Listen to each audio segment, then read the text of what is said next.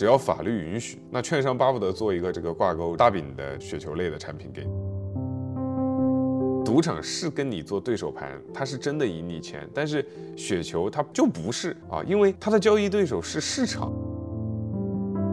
早在二零二二年的四月二十六日，当中证五百首次跌破五千三百二十二点，并且以五千二百三十四点收盘的时候，汤总的雪球类产品就已经发生了敲入，他的本金就已经归零了。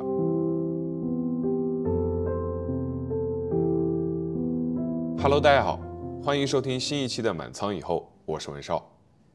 今天这一期属于特别加更。主要想跟大家聊聊雪球类产品。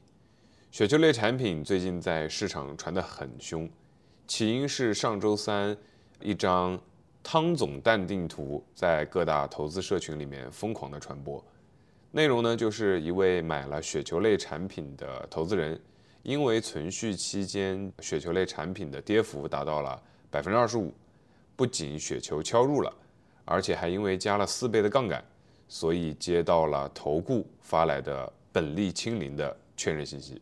那这张图我会贴在 show notes，也算是这几年雪球类产品愈演愈烈，到现在盛极而衰的一个标志。然后时间来到今天，呃，今天中证五百一度最多跌了五个点，中证一千更是跌了六个点，这个也算少有的历史了。市场上又开始流传另一段聊天记录，说江疏影本人到申万宏源的总部去，还附了一张咖啡店的图，然后说因为他的雪球产品也敲入了啊，但这个事儿呢已经辟谣了，说他本人并没有去，但涉及客户隐私，他是买了还是没买，敲入了还是没敲入，只能说幸好我买的是这个沪深三百哦。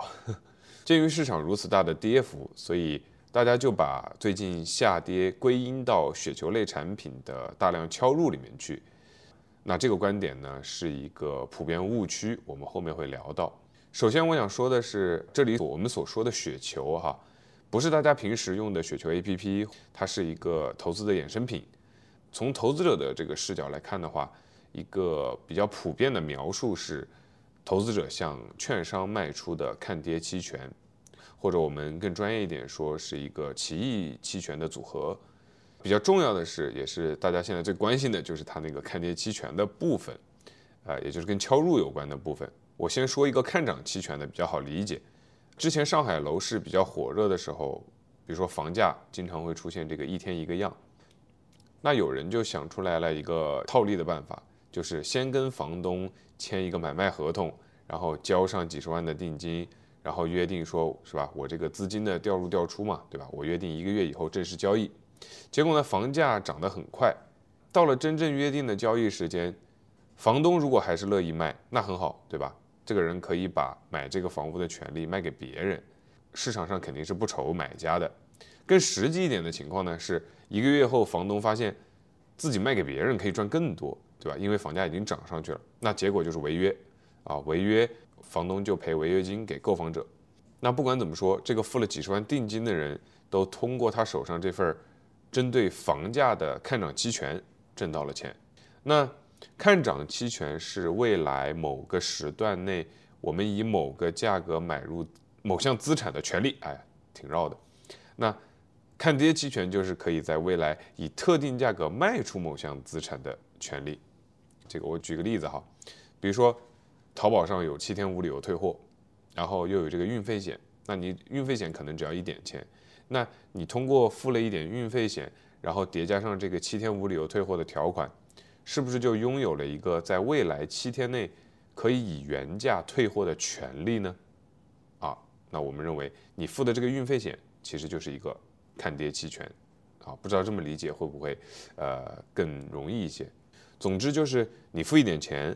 来换一个对自己买入某样东西之后的价格保护，当然你也可以不是为了保护你自己，比如说你就是看衰某样资产，你想用少量的资金达到一个做空的效果，那比如我看衰特斯拉的股票，我就买入它的看跌期权，比如说这个期权约定我在未来一个月内有按照一百块钱卖出的权利，那如果一个月以后或者一个月中间这个特斯拉跌的只有五十块钱了。那我是不是可以先买入特斯拉的股票，按照一百块钱的价格再把它卖出呢？那我不就赚了五十块钱差价吗？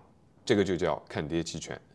然后就是我刚才反复提到的敲入敲出，肯定有一些听众朋友并不知道它是什么意思。我觉得我用语言来描述，其实也略显苍白。然后抠字眼的去帮助大家理解，其实也不是很清晰。我会在 show notes 里面放几张图，我觉得大家如果看到这几张图，就会明白雪球类的产品什么时候会敲入，什么时候会敲出。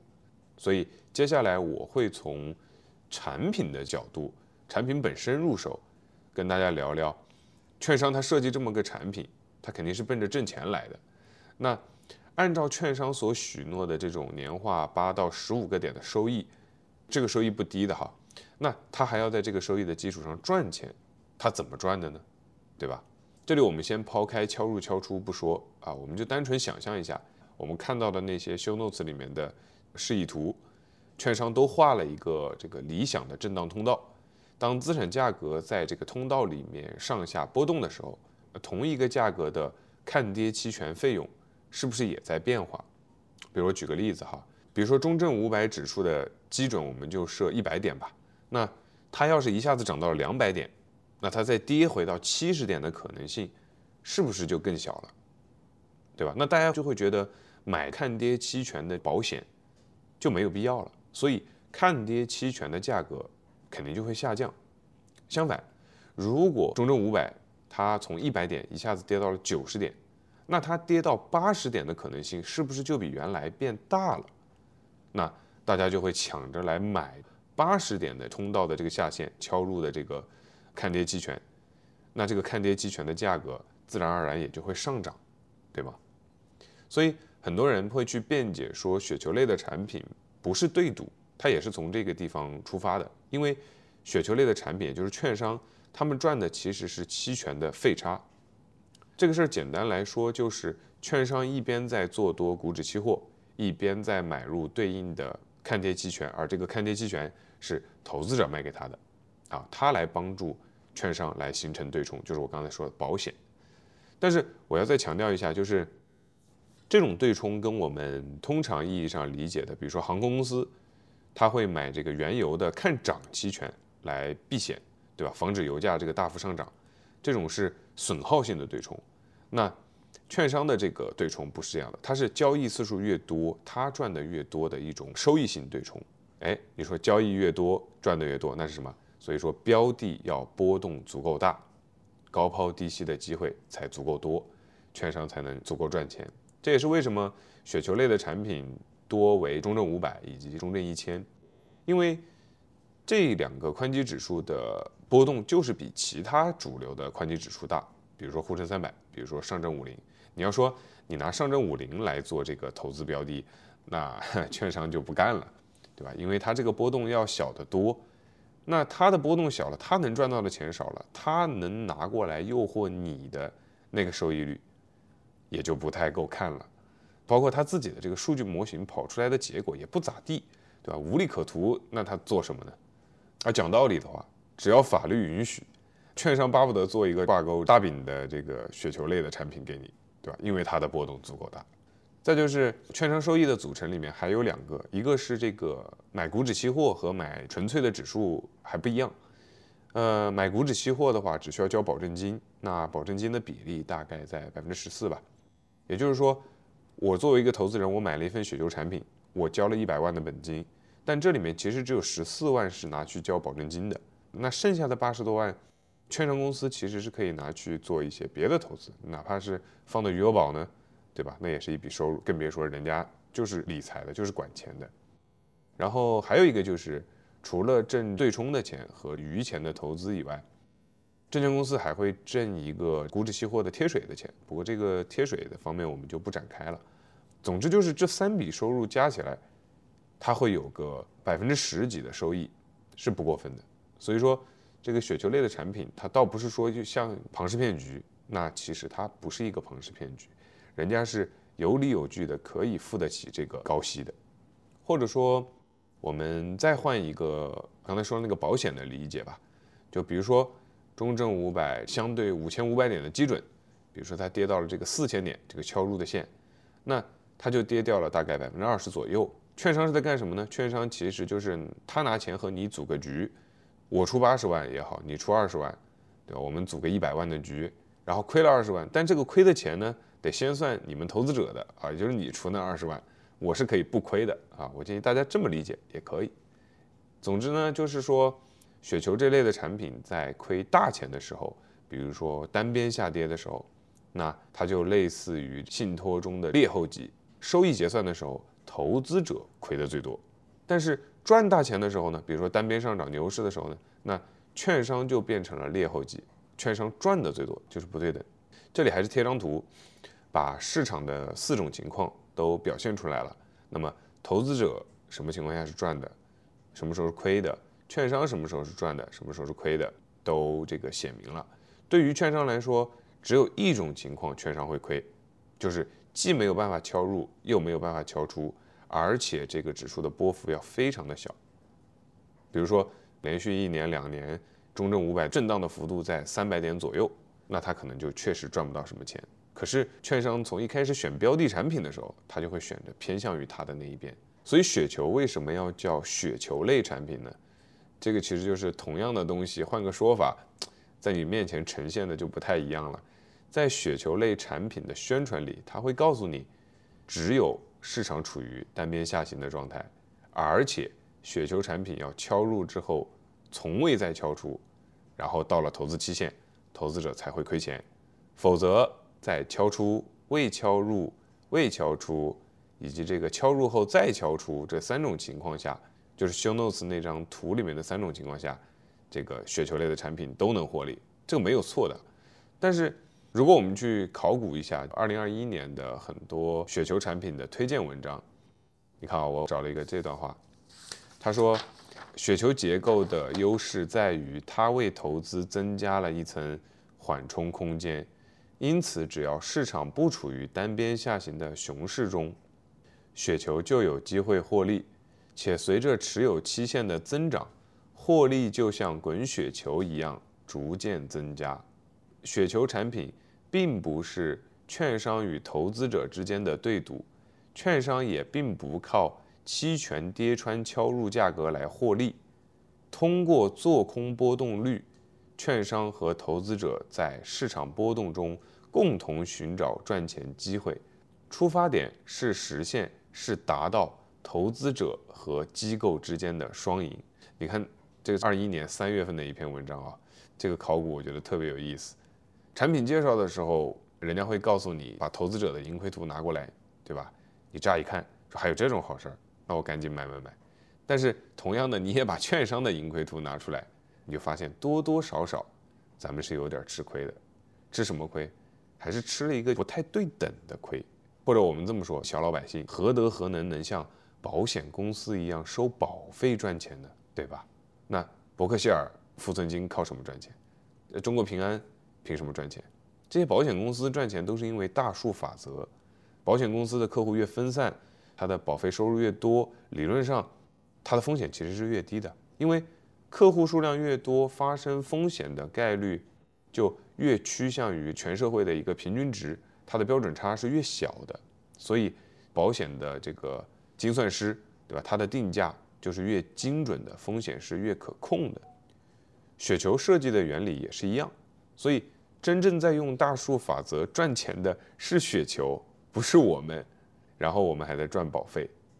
当然哈，我只是劝退大家别去买这样的产品。但我个人对雪球这类产品是没有意见的。技术无罪嘛，就是产品它本身放在那里，赌场也就在那里。你走进赌场前，你最好知道赌场的各种设置再怎么公平，胜率也肯定是倾向于它的。那如果你还是决定要走进去赌一把，就没有赌场是不是害人这么一说了，除非说你是被一些美女荷官啊、这个美女销售啊说的天花乱坠的给唬住了，对吧？不然的话，你最好了解清楚，然后你要自己对自己的选择负责。而且，就为什么说这个东西它真的没有那么坑，是因为赌场是跟你做对手盘，它是真的赢你钱，但是雪球它就不是。啊，因为它的交易对手是市场，你但凡是敲入了，这个亏损也不是说被券商给收割了，而是在市场里面。啊说的难听一点，其实券商的很多交易台一样是亏的，啊，它只是说大数法则它的整体应该是盈利的。那雪球类产品的目的是选择性的忽略了肥尾效应，寄希望于用自己的钱和客户的钱一起滚雪球，对吧？这是呃雪球这类产品的名称由来。但当这个雪球滚不动了，而且撞上了全球这个唯一一个被牛市包围的南墙，也就是大 A 的时候，那么血溅当场就成了唯一的结局。退一步来说的话，雪球类产品的问题其实也就还好。比如说敲入，那无非就是变成从你买入的那个基准点来核算，看你亏了多少。你说跟我们普通投资者买入了中证五百，然后一直拿到现在有什么区别呢？对吧？我们一直不就这么过来的吗？也没有说哪种投资就更占便宜，真金白银的亏损是一致的，只是说买入的不同产品，我们的收益预期差那确实是不一样的。啊，我觉得更多的是还是心理层面的问题。所以卖出看跌期权有毛病吗？我还是认为这个技术无罪。再多说一点，比如说段永平老师就很喜欢卖 put，也就是我们刚才说的那个卖看跌期权，他就认为这是一个很好的工具。他觉得，呃，当有一些公司他很想买，但是又下不了决心买入，比如说他觉得这个时候价格有点高，对吧？那卖 put 的这个决策。要比直接买入更容易下得去手。那他在访谈中也说过，他确实是有很多的股票都是由于卖 put 然后被 put 进来的。那么卖 put 其实就是一个本来他就渴望去达成的交易计划，一旦价格到位了，不管是因为什么原因，对吧？价格到位了，那卖 put 可以帮助他去完成计划中的交易。用这个，呃，比较理想的一个价格去买入这家公司，这也是我之前说的，计划你的交易，然后交易你的计划，对吧？这就是一个投资体系。那另外一方面的话，呃，因为你看好这家公司嘛，你是想买入的嘛，但是价格又不给你机会买入，那卖 put 其实就在确定性上给自己赚到了一些利润。从这个角度啊，从本来就想买公司的角度看。这是不是一个双赢呢？所以雪球类产品本身，哪怕是一个理论上呃不太对称，这个上有封顶下不保底的一个产品，那一样可以对某类投资者的投资体系带来一个正向的作用。就好像我看到也会有买了雪球类产品的投资者，他觉得这次敲入没有什么问题，反而是。这个敲入给了他一个信号，告诉了自己这个原本低风险偏好的人，这个时候应该大举买入权益性资产啊。他认为这是一个信号，所以你看这个就真的就是见仁见智了，对吧？最最最不该的其实就是杠杆了。比如说我们开头说的这个汤先生四倍杠杆，本金归零。我不知道大家最近是不是也都在追《繁花》？其实《繁花》把这个事情绕了一大圈。也是历史的轮回。比如说 A 先生的倒下，他是因为配资的问题，还是上杠杆。虽然他的自有资金很多，他很厉害，他是一很大的一股力量，但是他借的更多，这就导致他下跌的时候亏损太大。因为配资嘛，就是借钱给你，就像林泰一样，他会跟你说，我这个钱是不能亏的。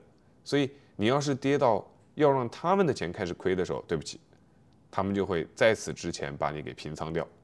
但是呢，又因为你的资金体量太大，所以如果行情不好、泥沙俱下的时候，平仓甚至会导致踩踏出逃。保总的第一桶金就是作为这个捡尸队，捡到了 A 先生他们带血的筹码，这是保总的发家史，对吧？然后保总又是怎么变成阿宝的呢？那和强总的对抗也是一样的。那天早上开盘前要被平仓。也是因为配资的问题，就是本来保总杠杆其实是不大的，但是这个强总呢，把这个林泰和这个宁波的老板啊，剧里面叫这个左膀右臂都给他卸掉了，那么他的自有资金一下就变得很少了，这个杠杆一下就变得很大。西国投借给他配资的钱也是不能亏的啊，而且是不以个人意愿为这个基准的。你像这个西国投的券商老总，其实是希望把这个钱借给他的，但是规矩就是规矩啊，这个钱不能借，到了平仓线就是要卖出的。那一旦卖出呢，股票就会被砸出地板价。那强总付出了那么大的代价，就是为了让保总爆仓出局，然后来捡他的尸，报当年的仇，啊。不过说起来，剧里面有个 bug，其实是没有解释的，就是为什么保总那么清楚麒麟会的巫医生，他们在那只股票上的仓位也很大，他们需要自救，所以肯定会来找他。而这个呢，也是强不杰没有料到的地方。这个地方其实是有有一点点 bug，有一点点 bug。那上周引起舆论热潮的淡定的汤总，当然也是因为上了杠杆才爆仓的。但之所以那张图在各个群里面传播那么迅速，其实是大家很好奇，为什么他只回了一个嗯，他怎么能做到那么淡定呢？是有钱人就是不一样吗？我会在 show notes 里面放一张中证五百的走势图，呃，通过这张图我们能发现，按照那条消息上面，汤总开仓的点位是七千零九十七，而他的敲入线是百分之七十五，也就是五千三百二十二点。那早在二零二二年的四月二十六日，当中证五百首次跌破五千三百二十二点。并且以五千二百三十四点收盘的时候，汤总的雪球类产品就已经发生了敲入，他的本金就已经归零了，啊，而且要严格的论起来的话，最离谱的是什么呢？就是四月二十七日的时候，就第二天，中证五百其实就低开高走了，而且此后长达的二十个月里面都在敲入线以上，就。给这个汤总的感觉，应该就是庄家就是盯着他在一样啊。那一天的下跌，仿佛只是为了让他的雪球类产品敲入。所以，我们现在再回过头来看，汤总这么淡定，倒不是因为他刚知道这个消息就表现出那种胸有惊雷而面如平湖者，而是早在二零二二年的四月底，他的内心就已经波涛汹涌过一遍了，已经归零了。现在发这个消息只是产品到期做的一个结算流程罢了，这就跟我们很多人三年前就梭哈了，现在亏百分之四十还是五十，有很大差别吗？对吧？对着中概互联那样巨额的亏损，我知道有很多朋友今天看到中证五百、中证一千这样的跌幅，也不过就是心里面对着一片绿油油的市场，默默的哦了一声。最后，我们再聊一下，就是雪球的敲入是不是市场下跌的罪魁祸首？呃，首先在对冲的过程当中，敲入的时候肯定是要卖出一部分股指的，这个没有问题。但另一方面，依据雪球类产品加仓减仓的极简的原理图啊，我也放在 show notes 了。就是呃，我们看这个图，其实就能想到，对于一个每周都发产品的券商来说。他们肯定有很多的雪球类产品还没有到敲入的线，对不对？那没有到敲入的线，意味着每往下跌一点，他们就会有大量的雪球产品还在不断的加仓抄底哦。所以越往下，肯定整个雪球类产品的这个反身性就越强，而且叠加很多产品是要到期的，到期了以后，如果投资者被吓得割肉了，那就认栽了，出局了。那才是真的加剧了这个负反馈，但我们也不能说雪球敲入就是当下市场下跌的主要原因，就算罪魁祸首，也最多只是其一。对于我来说，做今天这么一期加更，其实是想帮大家了解一下雪球类的产品大概是怎么回事儿。其次就是劝退，啊，小白真的别碰，因为买雪球其实就两个结果，对吧？敲入或者敲出。我们前几年行情好的时候买雪球，就是敲出再买，敲出再买，然后反复的这么操作，感觉大家就形成了一个误区，觉得这好像就跟固收一样，而且还能够快速的给我实现回报，误以为这个钱好像是躺赚，然后投的钱甚至会越来越多。但是随着不断的敲出再买，敲出再买，其实肯定伴随的是。中证五百的指数估值不断上升，估值的不断上升就会导致指数的脆弱，它暴跌的概率也就会越来越大。就刚才我考古的那篇文章，就是二一年一季度的一篇文章，对吧？那当时刚好也就是中证五百的高点，那当时也就是雪球类产品卖的最好的一段时间。结果呢，对吧？结果就是总会到我们今天面临的这么一个情况，市场会出现长期的剧烈的下跌，均值开始回归，甚至过度回归，那怎么办？人就亏麻了。当我们知道在雪球类产品上赚的钱本质上就是一笔保费，那金融市场不出风险的时候，好像保费是躺赚的，很爽。但是作为小白，你怎么知道一旦风险来临的时候，一旦危机出现的时候，你之前吃下去的要连本带利的给我吐出来？而且我说了，这个最关键的是，这个产品它卖的最多、卖的最好的时候，一定是风险最大的时候。好了。以上就是本期的全部内容了。如果你喜欢我们的节目，就请订阅吧。我们下期再见。